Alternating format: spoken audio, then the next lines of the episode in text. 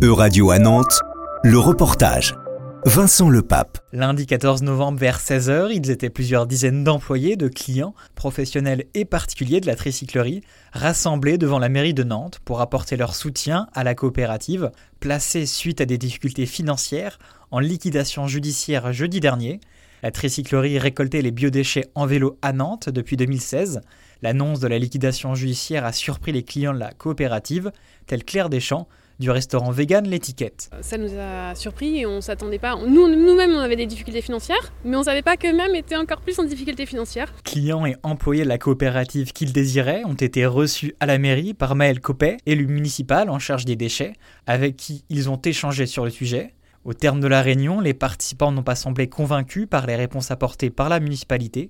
Nous avons tendu notre micro à Claire Deschamps ainsi qu'à Laurence, une particulière. Et est-ce que vous avez, avec cette réunion, l'impression d'avoir des réponses à vos questions? Alors oui, j'ai la réponse, c'est qu'il n'y a pas de réponse. En tout cas, on va continuer, euh, nous, euh, les plus militants, à devoir se débrouiller avec les initiatives locales, mais plus qu'avec les collectivités finalement. Et en fait, euh, bah, j'avoue que j'ai pas vraiment de réponse, quoi. Et, et j'ai partagé la réunion avec les restaurateurs. Et eux sont comme nous particuliers, euh, ils comprennent pas pourquoi ça s'est arrêté aussi vite et pourquoi la collectivité n'était pas derrière. Euh... Critiquée, la municipalité indique ne pas pouvoir venir en aide directement aux entreprises et dit avoir voté en octobre une aide coup de pouce, aide qui doit arriver en décembre, aide dont ne bénéficiera donc pas la tricyclerie qui cesse son activité, alors même que la loi rend obligatoire le tri des déchets alimentaires en 2024. Clients et employés espèrent, malgré l'arrêt de la tricyclerie, voir les vélos circuler à nouveau dans Nantes, comme nous l'affirme Colline Billon, fondatrice de la tricyclerie. Nous, globalement, ce qu'on espère, c'est que l'activité puisse euh, reprendre via une autre structure, pour que ça puisse, enfin, que en tout cas, les établissements bénéficient toujours de ce service-là, qui soit fait à vélo. Et voilà, et qu'il y ait plus d'implication de la métropole. Pour l'instant, deux organismes se sont positionnés pour reprendre l'activité.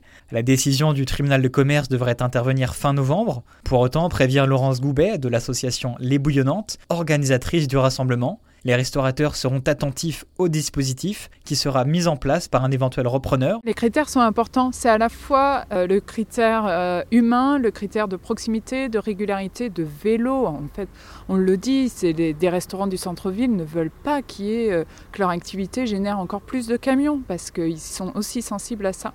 Je pense qu'on a aussi un rôle à jouer aujourd'hui de dire aux repreneurs, quel qu'il soit, on veut ce service-là et on viendra vers vous parce que vous êtes ce type d'entreprise qui propose ce type de service.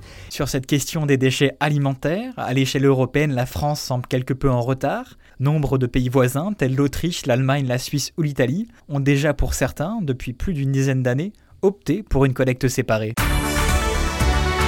Euradio vous a présenté En Région.